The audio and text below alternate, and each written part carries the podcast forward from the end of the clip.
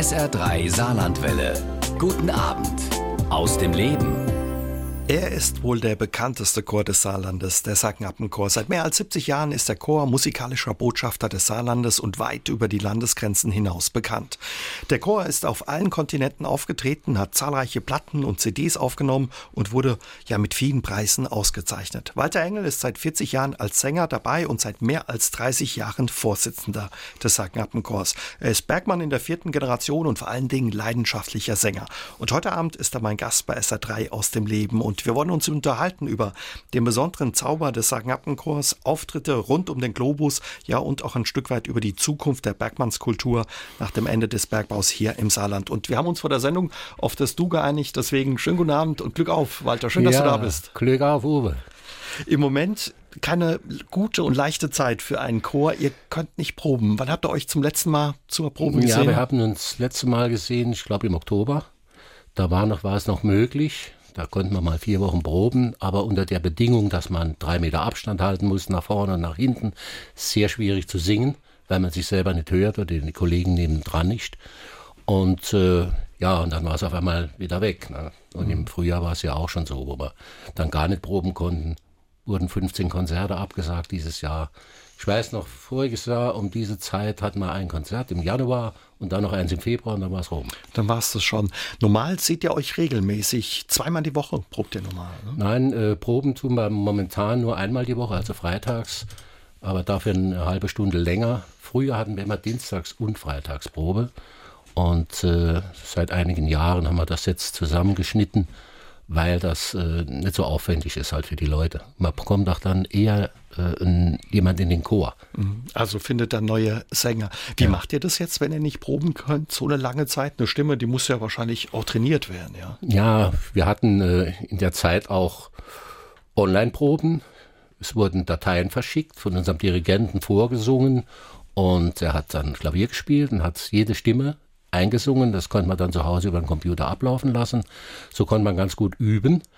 Und dann hatten wir auch mal versucht, äh, sowas online zu machen, ist aber sehr schwierig. Die Verzögerung war zu groß und da muss man, ist der Aufwand sehr groß für äh, eine Chorprobe online zu machen. Ne? Kriegt man wahrscheinlich auch nicht so mit, weil jeder ja eine andere Atmosphäre in seinem Raum hat, ne? genau. wie es klingt ja, und so ob einer falsch singt oder so. Also ich habe ich hab schon mit einem anderen Chor solche Dinge probiert und äh, das ist schon schwierig, wenn man sich selber aufnimmt und schickt das dann ein, was saß war auf, auf dem großen Bildschirm, aber man wusste nie, wer singt denn jetzt, singt die, singt der, singt der. Das wird dann zusammengeschnitten und äh, ja, es ist natürlich für, für einen äh, Sänger, der mit Leib und Seele dabei ist, immer schwierig sowas. Also tut auch richtig weh euch, dass ja, ihr euch dann treffen genau, könnt. Genau. Du hast die Zeit aber genutzt, hast du mir verraten, und ja, um Gitarre zu lernen. Ja, ich habe die Zeit genutzt, um Gitarre zu lernen. Äh, da ich ja früher in der Band gesungen habe, habe ich gedacht, muss irgendwas machen. Ne? Und das nicht einrostest, weil man dreimal die Woche Probe hat mit verschiedenen Chören und so viel Konzerte und macht dann gar nichts mehr dann ist das natürlich sehr problematisch. Und so habe ich dann angefangen. Mittlerweile habe ich schon wieder Hornhaut auf den Fingern von Gitarre spielen. Ja. Aber es macht mir Spaß. Toll. Und ich, ich nehme dann immer ein bisschen auf und schicke sie dann irgendjemand, sage, oh, das sieht, hört sich gut an. Das ist dann wieder Bestätigung, dass ich weitermachen kann. Was macht es überhaupt aus für dich? Du sagst ja, und ich habe es auch gesagt, du bist leidenschaftlicher Sänger seit vielen Jahrzehnten. Was ist das Besondere für dich, ja, in einem Chor zu singen und dann noch in so einem Chor wie dem Sacknappenchor? Ja, bei uns ist natürlich äh, was ganz Besonderes, nicht nur, weil wir diese Reisen machen, sondern auch die Kameradschaft bei uns ist immer sehr gut gewesen über die ganzen Jahre, wo ich mich erinnern kann. Ich habe das immer versucht auch zu fördern durch verschiedene Veranstaltungen, die wir gemacht haben. Zum Beispiel nach der Corona Sache im Sommer. Das erste, was ich gemacht habe, war dann Kameradschaftsabend, habe die Frauen mit eingeladen und habe dann unseren Förderverein, der hat dann alles gestiftet, was es dann gab, sodass man dann also jeder sich wieder wohlgefühlt hat nach so einer langen Zeit. Und wir werden das auch jetzt wieder machen, wenn wir irgendwann wieder singen können.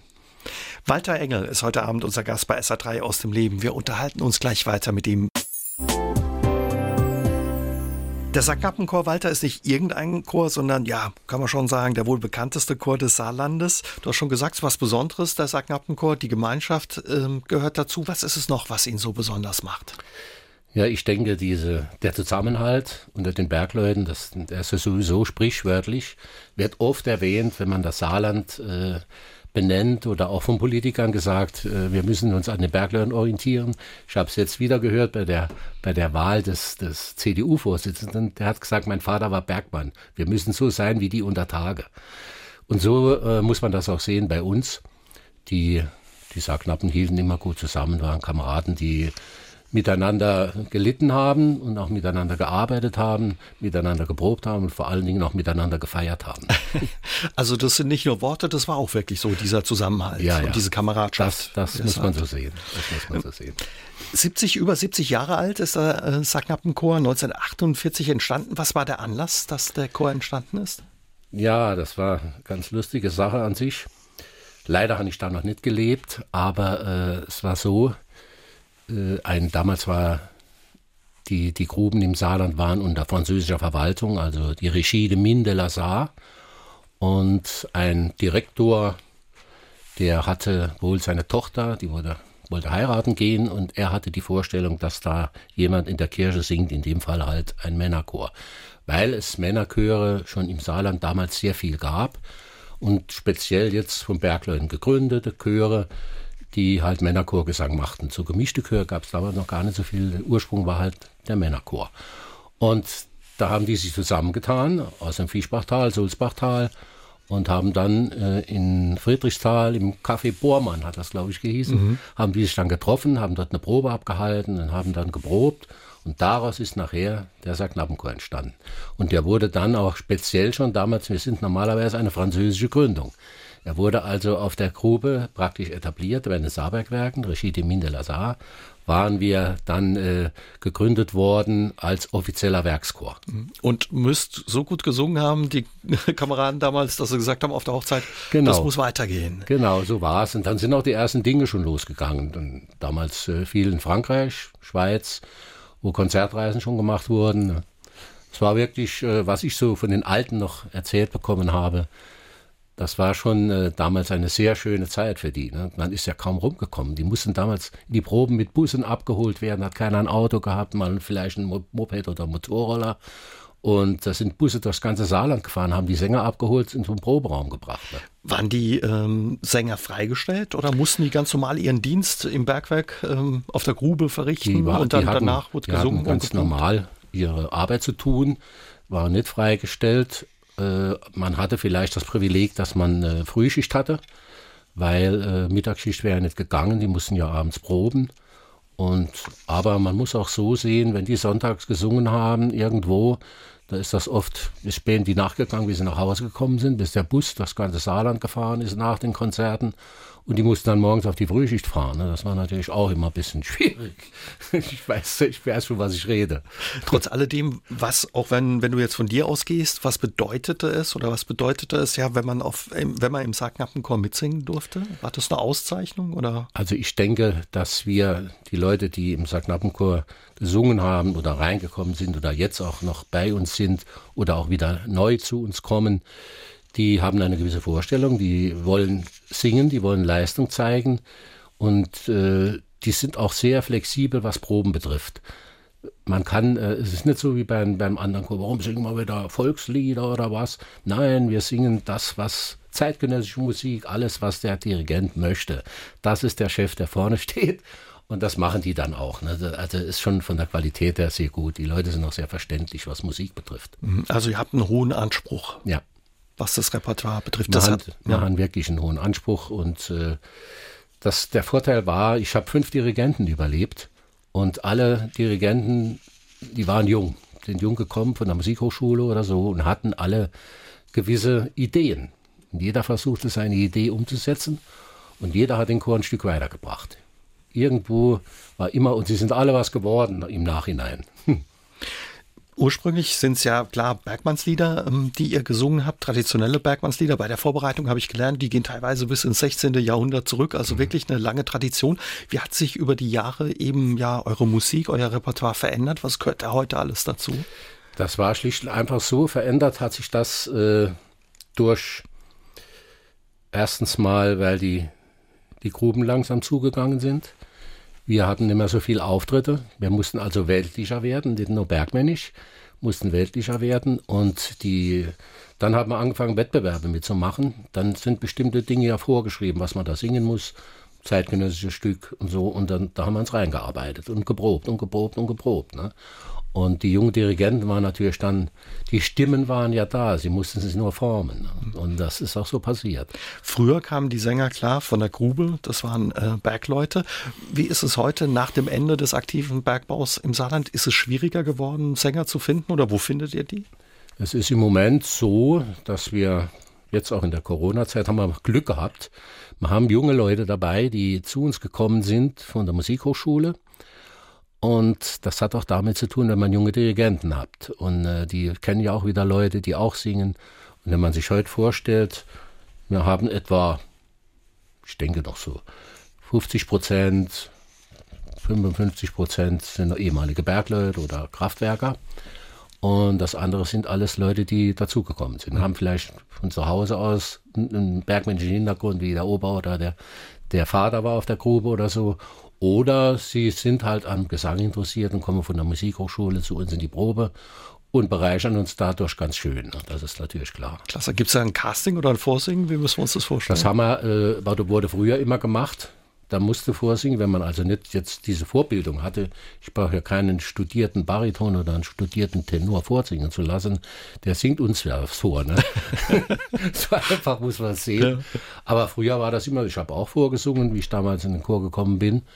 Und oft musste man sogar warten, bis man rein durfte, weil immer man nachrücken musste. Manchmal wurde sogar zwei, eine, eine Stelle mit zwei Leuten geteilt es war so, ne? Also die Zeiten sind natürlich nicht mehr, aber ich bin froh, dass der Chor noch so steht, ne? dass er noch wirklich äh, sich zeigen kann und auch international was machen kann. Ja, und die Geschichte des Sacknappenchors eben weitergeht. Und in seiner über 70-jährigen Geschichte hat der Sacknappenchor vieles erlebt. Dazu gehören eben auch Auftritte auf allen Kontinenten der Welt. Walter, viele schreiben uns, viele Fans von euch, die eure Konzerte die letzten Wochen und Monate schmerzlich vermisst haben. Eine davon ist die Irina, ähm, die uns zuhört und sie fragt, welches Lied du besonders gerne singst in eurem Repertoire, aus eurem Repertoire. Von unserem Repertoire, ja, das ist natürlich äh, die Einzugshymne, die Barbara-Hymne, wenn man einzieht. Das ist äh, für uns auch sehr emotional immer, wenn wir durchs Publikum einziehen und singen diese Barbara-Hymne, die damals unser Dirigent Martin Berger vor etwa 20 Jahren für uns geschrieben hat, also gesetzt hat. Und äh, weil ich dann sehe, wie die Leute mitgehen. Man geht rein in, in die Konzerthalle oder in die Kirche, Leute stehen auf und sind direkt geflasht. Wenn man dann auf der Bühne steht und guckt ins Publikum, sieht man einige alte Bergleute, die heulen müssen und etc. Also die Barberhymne, der Einmarsch ist immer schon hm, was Besonderes. Sehr emotional, ja. Was euch natürlich auch auszeichnet, ihr tretet in eurer Bergmannsuniform auf. Diese schwarze Uniform mit dem typischen Hut und äh, diesem Federbusch. Ja. Wo kommt die Uniform und auch gerade diese Feder her? Also die, diese Uniformen sind, kommen aus dem Preußischen preußische Bergbau, der ja auch hier im Saarland war. Und das waren damals Uniformen. Heute sagt man dazu Tracht, Bergmannstracht. Und äh, diese Federbücher und die Hüte, die hatten die früher auch schon an beim Militär. Chagos wurden früher beim Militär getragen. Ne? Mit dem Federbusch hast du eine schöne Geschichte, eine Verbindung auch. Ne? Ja, da war, da war bei einer Fernsehsendung, glaube ich, war das, ich weiß nicht, ich glaube, die Dagmar Berghoff war das noch damals, die uns da interviewt hat, also mich interviewt hat und wollte unbedingt wissen, was ist das hier mit dem Federbusch, da mit dem Weißen. Ich dachte, was soll ich denn der jetzt erzählen? Ne? Mir ist da gar nichts eingefallen. Da habe ich gesagt, so viel ich weiß, kommt das Original aus dem Erzgebirge. Wenn die dort unter Tage gesprengt haben, wir sagen im, im Bergbau sagt man geschossen, und da hatten die von Hand zu Fuß, hatten die mit, mit Bohrmeißel und einem Hammer ein Loch gemacht und dann musste mit Sprengstoff verfüllt werden. Und um dieses Loch wieder sauber zu machen, hatten die die oben an ihrem Hut, hatten die eine Feder. Und daraus kommt diese Feder an unserem Hut. War sie damit zufrieden? Ich habe nachher Kollegen angerufen und gesagt, was hast du denn da erzählt? Das habe ich noch nie gehört. Klingt plausibel. Was war eigentlich die ursprüngliche Aufgabe ja, des, äh, des Sargappenchors? Wann, wann ist der Chor aufgetreten oder wann kam er zum Einsatz? Also die, die Aufgabe bei uns war bei Jubiläen, die äh, bei den Gruben waren, dann bei Veranstaltungen sind ja auch Grubenunglücke passiert und bei solchen äh, Dingen, zum Beispiel, wenn man äh, das Luisenthaler Unglück jetzt holt, das jährt sich jetzt wieder am 7. Februar und äh, da sind wir mal aufgetreten, fällt dies ja alles aus. Und äh, dann, wenn halt auch Beerdigungen waren, wir wurden angefordert, wenn Bergmann tödlich verunglückt ist und die Familie wollte das haben, haben wir auch in der Kirche gesungen.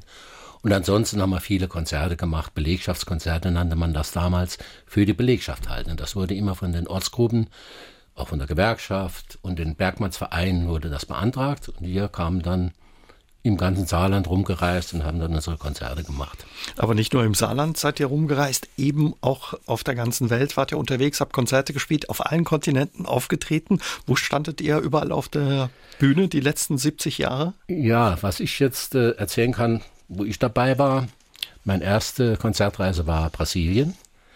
Und sehr beeindruckend für mich war das, ich war noch nie im Flugzeug gesessen und dann so eine weite Reise zu machen.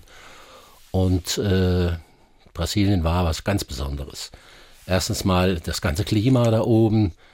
Dann hatten wir äh, Menschen, die man sonst, ja, so fröhliche Leute, die erkennt man bei uns ja nicht, wie die dort feiern. Und es war also richtig schön. Und ich habe so eine, eine kleine Anekdote am Rande. Da wurde ich eingeladen im Hotel. Ich war damals gerade 30, wurde ich eingeladen im Hotel von drei Studentinnen, die in der Tourismusbranche tätig waren, die da einen Lehrgang hatten in Rio de Janeiro. Und zwei konnten nur Portugiesisch, eine konnte ein bisschen Englisch. Und ich konnte ein bisschen Englisch, da konnte ich mich mit ihr unterhalten. Und da hat die, uns ein, hat die mich eingeladen in eine Bar zum Caipirinha trinken. Caipirinha, Nationalgetränk in Brasilien. Heute kennt man das bei uns auch, damals völlig unbekannt, für mich auch. Und ich habe nur gedacht, was bringt die mir da für Gläser so groß? Die waren so groß wie Blumenvasen. Und ich habe nur gesehen, dass der immer ein ganzes Wasserglas von dem Katschaka da reingeschüttet hat. Mhm. Also war sehr alkoholträchtig. Viel mit Crash-Eis und Limonen und dann zwei dicke Strohhelme drin. Und ich habe dann von diesen Dingern, ich glaube, zwei oder drei getrunken bei der Hitze von 35 Grad. Bin aus der Bar raus. Zum Glück hatte ich die Mädchen dabei, die mussten mich dann abfangen und mich wieder ins Hotel bringen. Das war also sensationell. Oder Samba-Abend gemacht. Dann wurde ich auch eingeladen. Da war ich unter 1000 Brasilianer, der einzige Europäer. Und die haben dann getanzt. Da hat um 8 Uhr hat die Musik angefangen, weiß ich noch, und um 1 hat das erste Mal war da eine Pause. Die haben also fünf Stunden an einem durchgespielt. Ne?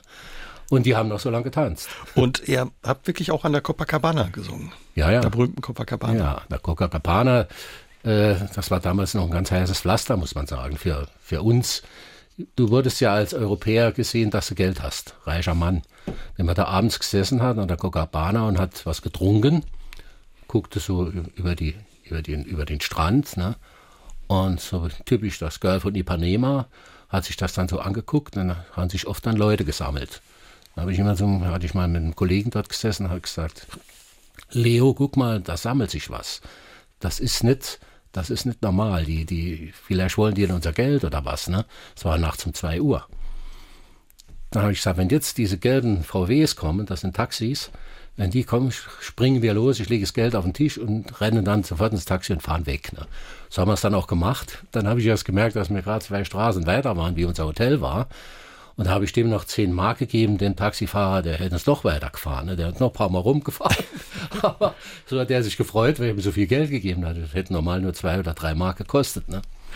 Ja, das sind so kleine Anekdoten am Rande.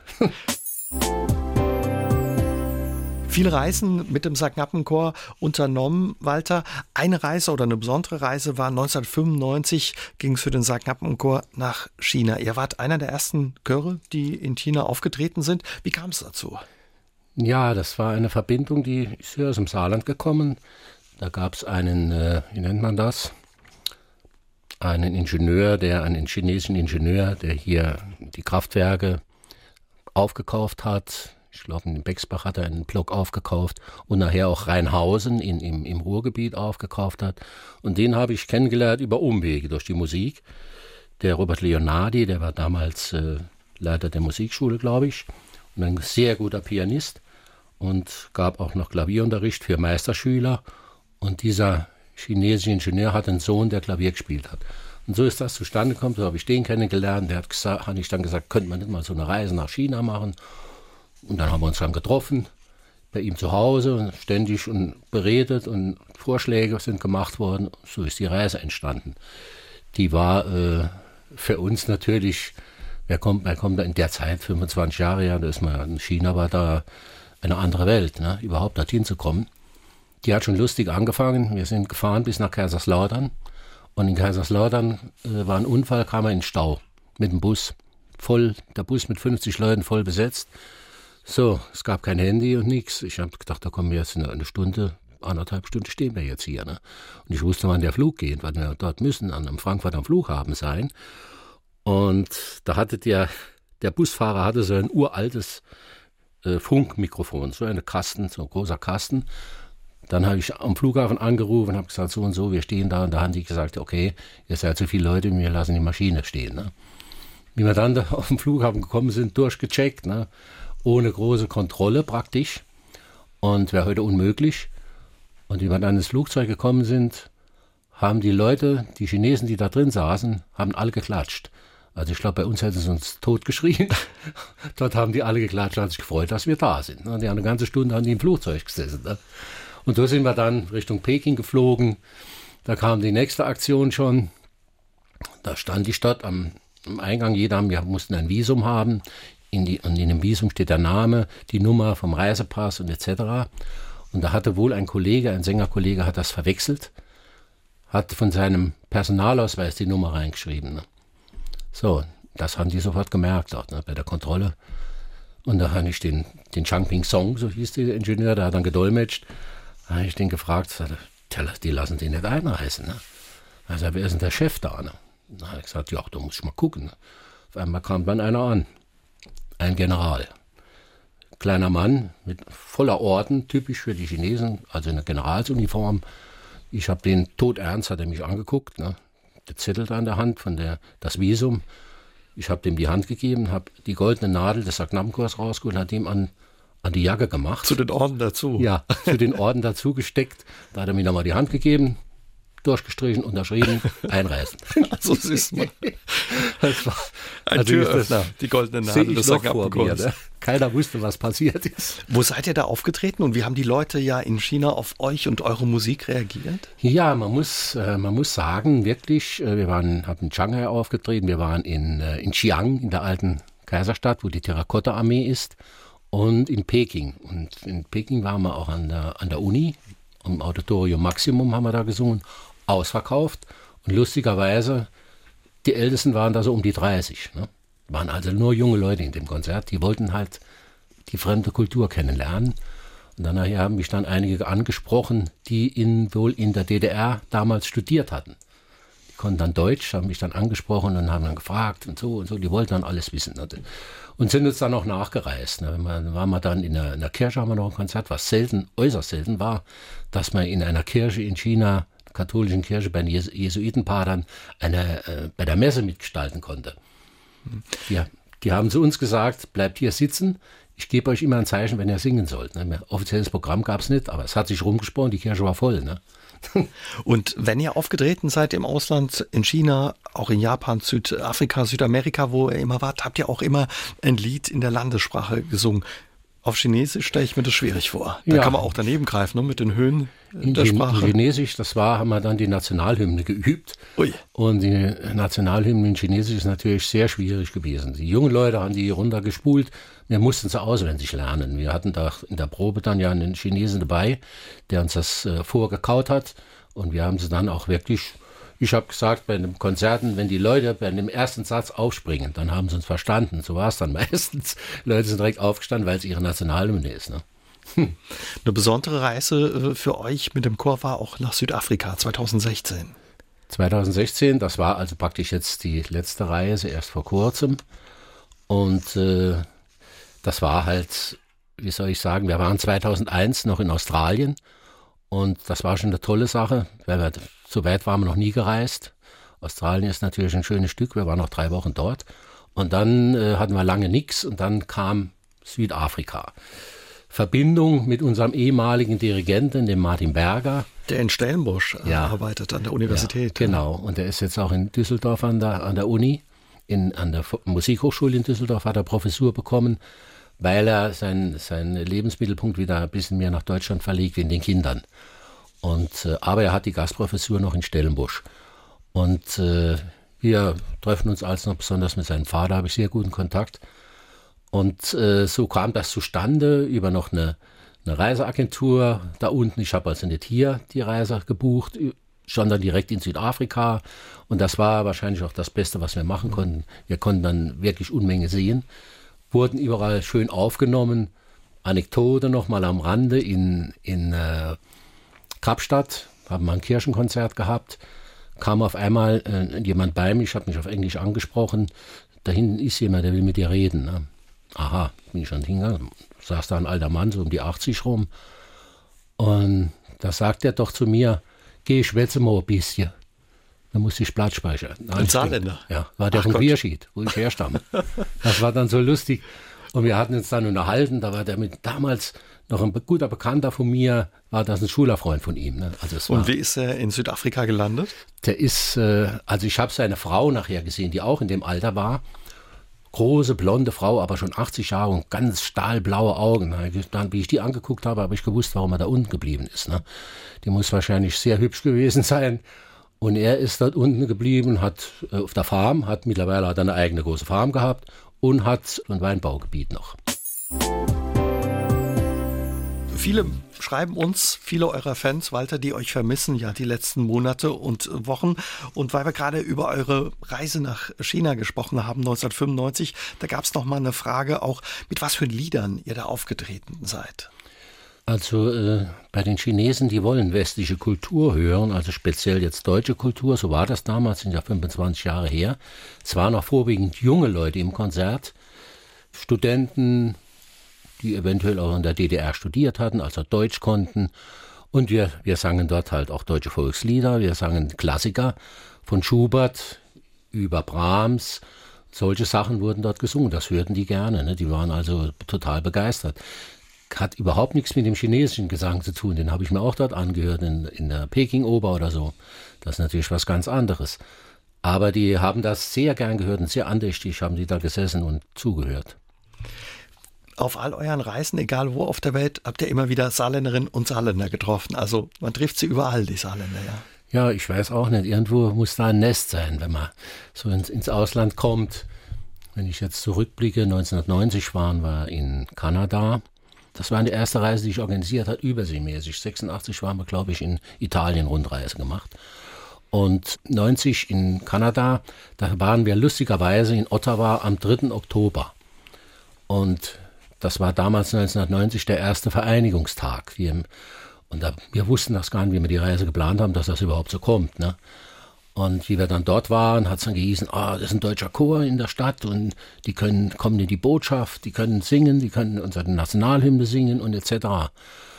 Und das wurde dann groß angekündigt, abends in den 18 Uhr Nachrichten. In der in der kanadischen Bildzeitung hat gestanden, äh, German Men's Choir, ein deutscher Männerchor, ist extra angereist wegen 3. Oktober. Stimmte überhaupt nicht, aber so typische reiserische Schlagzeile. Wir kamen dann dorthin, es war lustig, es war richtig lustig. Und äh, ich habe schon gedacht, Mensch, wir haben heute Abend noch ein Konzert ne, in der Kirche. Aber es war die beste Werbung erstmal fürs Konzert. Und dann war der persönliche Referent von diesem Botschafter war dann ein Saarländer und war aus Wemmelsweiler. Ich glaube, er hat uns sogar noch Karlsbergbier gebracht damals. ich richtig, hat wahrscheinlich noch was im Keller gehabt. Also das war also richtig lustig. Ich musste die Leute dann bremsen, weil wir na, oh, abends noch singen wollten. Ne? Aber die Werbung war sehr gut, weil das im Fernsehen gekommen ist, der Empfang. Und die Kirche war dann abends voll. Ne? Teilweise wurden eure Auftritte ja auch im Radio übertragen. China ja, und Kanada auch. Ja, in Kanada auch. Wir hatten einiges, was dann im, in Brasilien war das richtig gut. Da wurde viel im, im, im Fernsehen und, und, Radio übertragen. Und äh, ich weiß, dass wir in Brasilia, der heißen Stadt mitten in, in, der, in der Wüste, da hatten wir gesungen. Da war eine von Niemeyer gebaut, der, der bekannte Architekt, war eine Kirche, die war unterirdisch, konnte man so reingehen. Das war anscheinend, nachts war das wahrscheinlich kühl, aber tagsüber oder abends und oben drüber war eine Glaskuppel. Und rundherum ist dann Wasser gelaufen, die hat sich dann gespiegelt, mit Scheinwerfern angestrahlt. Rein optisch wunderbar, aber für uns unmöglich zu singen fast. Ne? Da haben wir ein Konzert gesungen, Fernsehen war da, haben gesagt, wir nehmen die erste Halbzeit vom Konzert auf, live. Ne? Oh, wir haben dort geschwitzt, die Brühe ist in die Schuhe gelaufen. Ne? Oh je. Und dann habe ich gesagt, so, ihr Männer, Pause, Jacken aus. Ne? Wenn man die Jacken auszieht, konnte man nicht ausziehen, weil die Hemden an den, an den Körper geklebt haben. Ne? Muss man die Jacken wieder anziehen. Da muss man das ganze Konzert so durchstehen. Die sind gar nicht mehr getrocknet, eine ganze Woche lang nicht in, in, im Schrank. Ne?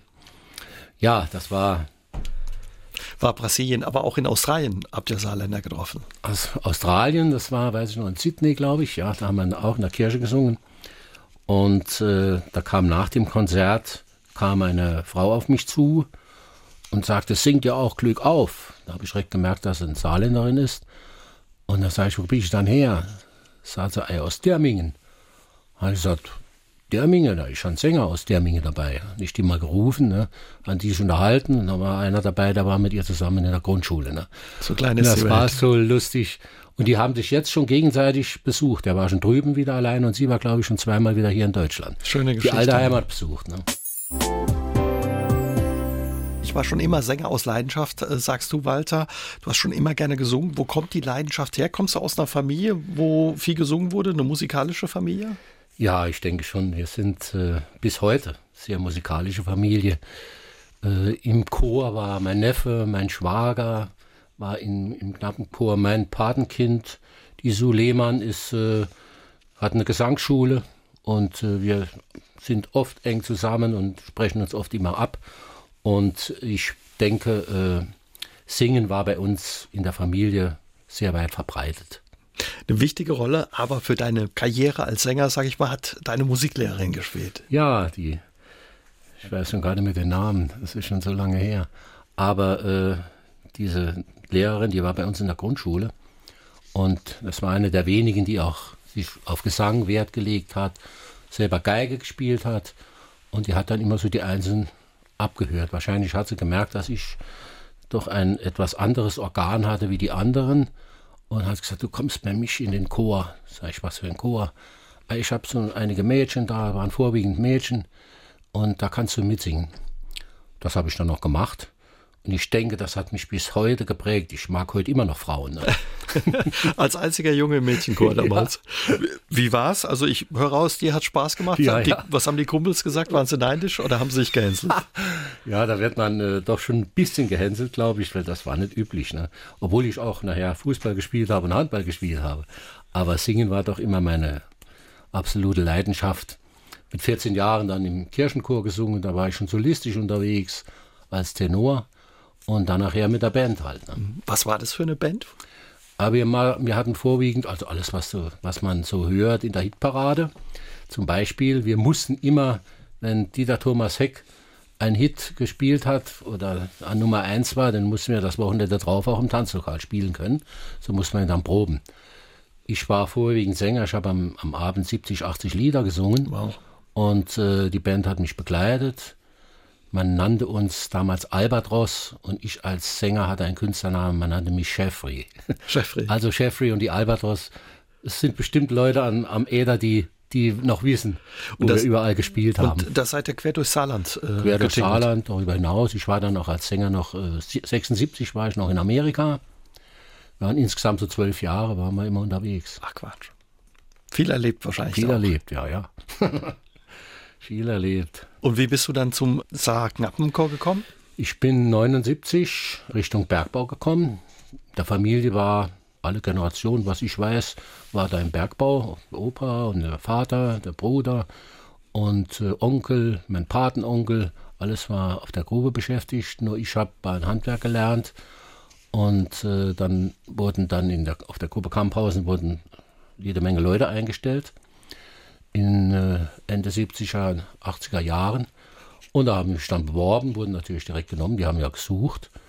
Und war dann als Handwerker begehrt.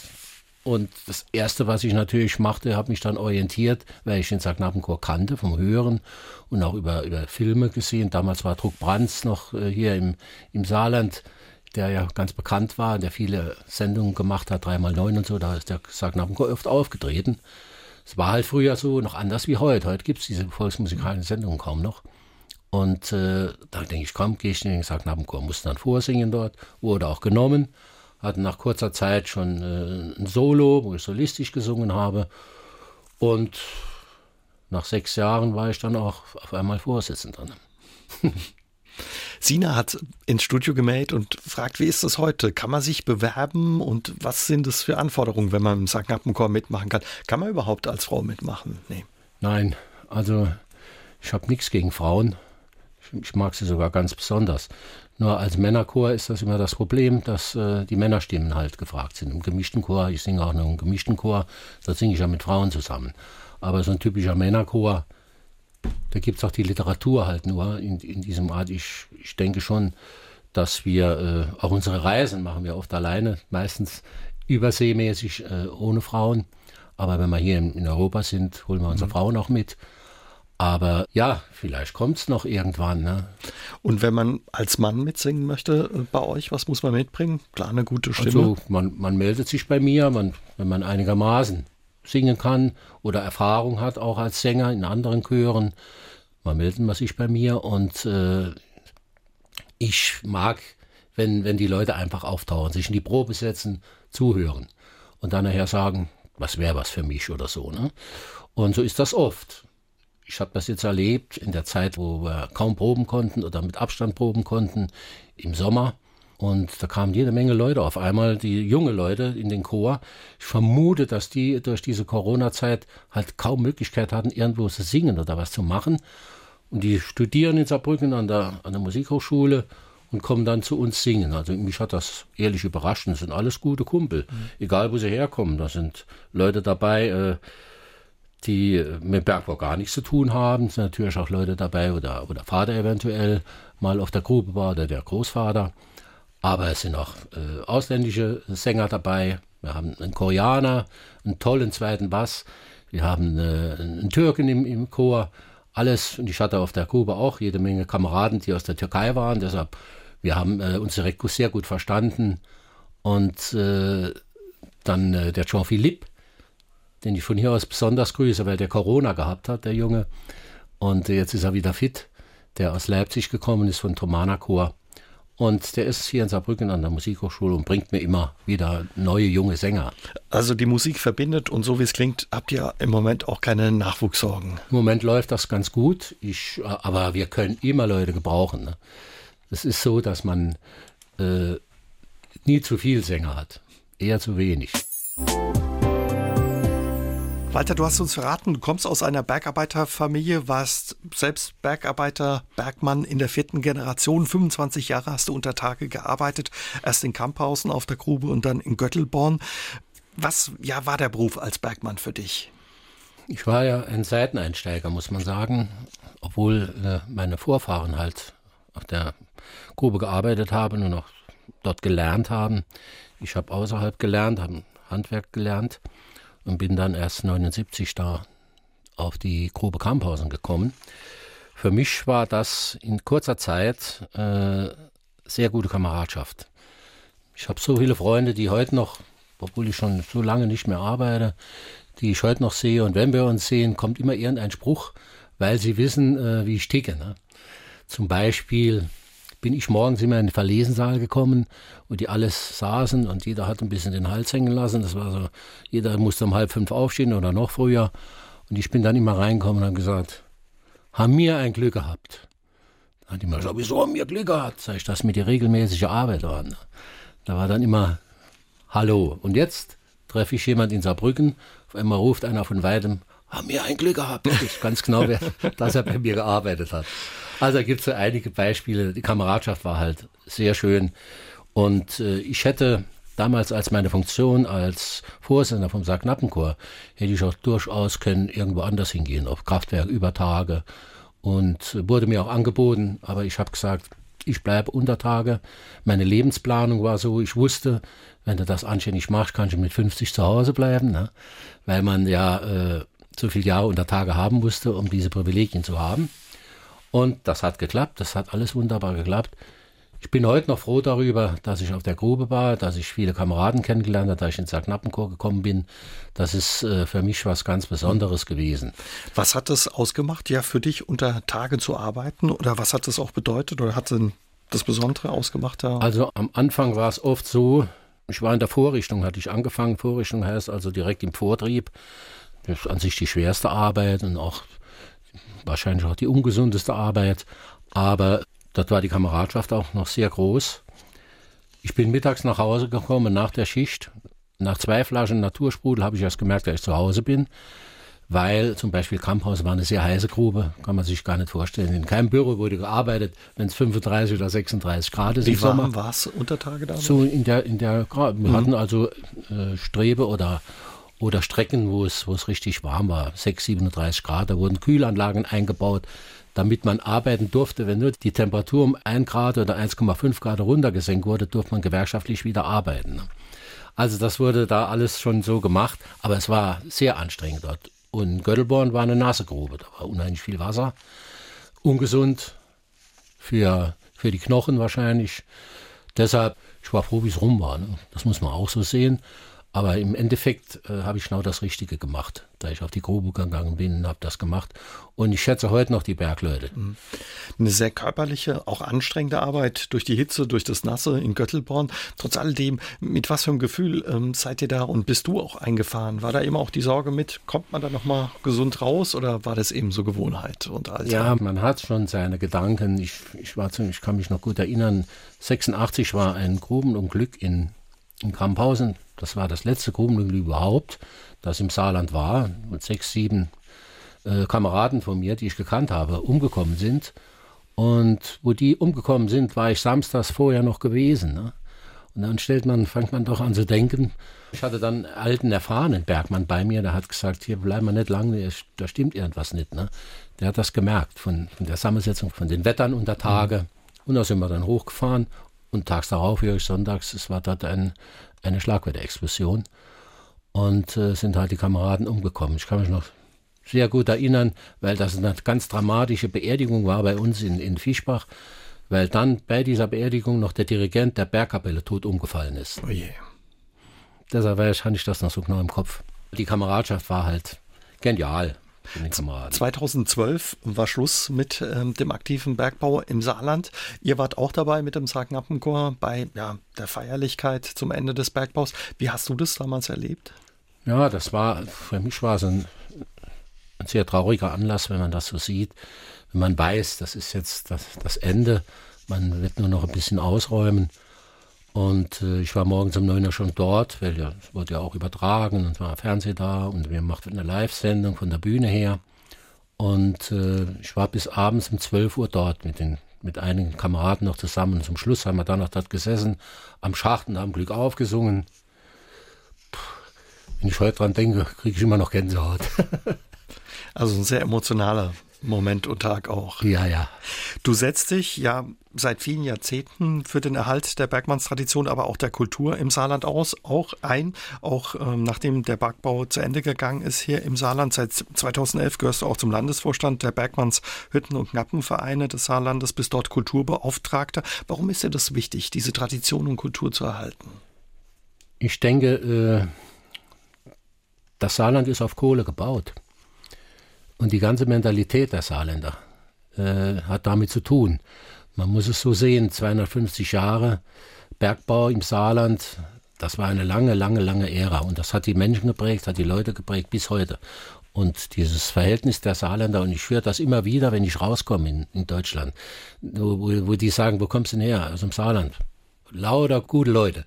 Die sind, ich höre das im Ruhrgebiet, ich höre das in Berlin, bei der Bundeswehr habe ich da schon gehört, wenn du Saarländer auf dem Zimmer hast, hast du immer gutes Treiben. Ne? Und die Saarländer sind halt so, halten zusammen und versuchen immer irgendwas aus dem zu machen, was man da hat. Und das ist typisch für Bergleute. Ne? Walter, du setzt dich ähm, seit vielen Jahren eben für den Erhalt der Bergmannstradition und der Kultur im Saarland ein. Du hast ja schon gesagt, es wird sich häufig auch darauf äh, berufen, auf die Tradition und die Tugenden der Bergleute. Zum Beispiel die ehemalige Ministerpräsidentin Kramp-Karrenbauer hat 2014 zum Tag des Bergmanns gesagt, die Spuren, die die Bergleute im Saarland hinterlassen haben, sollen sichtbar bleiben aus deiner Sicht, wenn du zurückblickst. Ist das so? Ja, es ist wahrscheinlich noch einiges zu tun. Man, man sieht, dass äh, verschiedene Schächte oder äh, Gebäude, die stehen halt nur, es wird nicht viel gemacht. aber äh, sie werden im Prinzip noch erhalten. Und oft ist es so, dass äh, die noch unter Bergaufsicht stehen. Es gibt jede Menge Denkmäler im Saarland.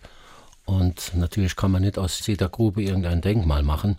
Aber es wäre ganz gut, wenn so einige typische Dinge, wie zum Beispiel in, in, bei uns in Kamphausen der Hammerkopfschacht, der ist einmalig. Wie er gebaut wurde, war er einmalig auf der Welt. Und die Ingenieure haben den auch zu einem Premium-Bauwerk erhoben. Da hängt auch eine Plakette dran. Aber dann ist nicht mehr viel passiert. Man könnte da einiges machen. Aber es ist wie überall, es wird am, am, Geld hängen. So war es auch schon bei unserer Ausstellung Das Erbe in Landsweller Reden, heute Erlebnisort Reden. Und äh, dreieinhalb Jahre, ich war dort als Gästeführer, habe mitgeholfen, die Aufstellung mit aufzubauen. Und dann wurde sie auf einmal geschlossen. Einige Bergleute haben das gar nicht verstanden weil dort alles sehr schön über 250 Jahre dokumentiert war, um das seinen Kindern, die Schulklassen konnten für, ohne Eintritt zu bezahlen dorthin gehen und konnten über ihre Väter und, und Großväter Geschichte etwas lernen und sehr hautnah da ich dabei war, weiß ich, sind 60, 70.000 Leute mit dem Argument nachher, es wären nicht genug Besucher bekommen oder so, Darum geht es wahrscheinlich bei so einer Ausstellung nicht, dass da Millionen auftauchen. Das kann man nur im Saarland nicht erwarten. Aber eben um das Erbe zu erhalten. Ja. Der Sacknappenchor wurde all die Jahre von der RAG finanziert. Ist es auch heute noch so? Wir werden heute noch getragen von der RAG Stiftung. Und es klingt zwar lustig, aber wir gehören zu den Ewigkeitslasten, weil äh, die Kultur dazu zählt. Das ist auch im Ruhrgebiet so und in Ibbenbüren.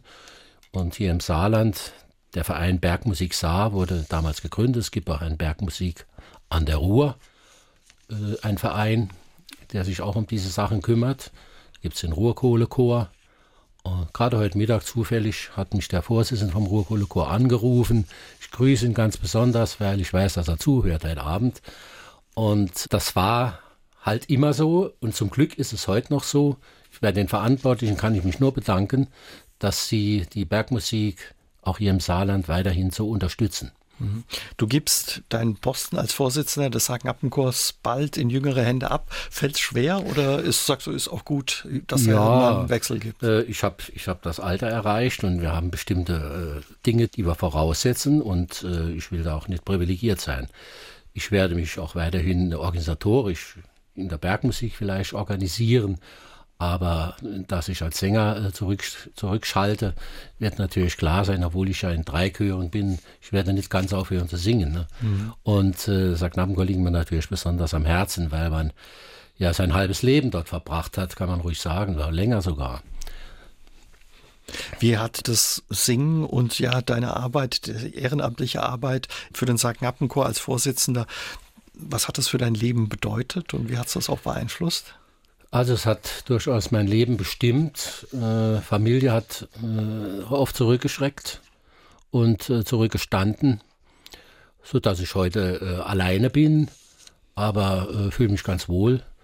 Und ich sage immer, die, die Leute, die in der Probe sitzen, das sind meine Kinder. Also eine enge Verbindung. Viele Konzerte gab es in den vergangenen Jahrzehnten. Jetzt kam noch mal eine Frage rein. Viele der Konzerte waren auch Benefizkonzerte. Ist da zum Beispiel geplant, in Zukunft sowas digital zu machen oder? Ja, digital ist es problematisch mit, mit, den, mit den Sängern. Vor allen Dingen auch die Technik wird da nicht von jedem beherrscht. Und äh, wir haben schon was schon versucht. Ich bin noch in einem anderen Chor, da machen wir das. Das ist natürlich äh, man kann proben eventuell, aber ein ganzes Konzert so zu singen, ist natürlich sehr schwierig. Wenn man mal eine Erleichterung bekommt, wenn man keine Zuschauer mehr in den Saal bekommt und wir können in einem großen Saal ein Konzert aufnehmen, das man dann ausstrahlen kann über das Internet oder so, das wäre eine Möglichkeit. Aber ich denke und hoffe, dass wir im Sommer wieder loslegen können. Und geplant ist schon eine CD zu machen mit den Freunden aus dem Ruhrgebiet zusammen. Da freuen sich viele Fans des Sacknappenchors drauf. Ja, und wir hoffen, dass wir dich und den Sacknappenchor bald wieder auf der Bühne erleben können. Dir und dem Sacknappenchor weiterhin alles Gute und vielen Dank für den Besuch heute Abend. Ja, vielen Dank. Ich bedanke mich auch bei allen, die zugehört haben, weil ich weiß, dass da einige von überall her, zum Beispiel aus dem den Knappenchor aus Bundenbach im Hunsrück und meine Bekannte aus Mannheim, die heute hier zugehört haben. Aus dem Leben dienstagsabends auf SR3 und als Podcast auf sr3.de.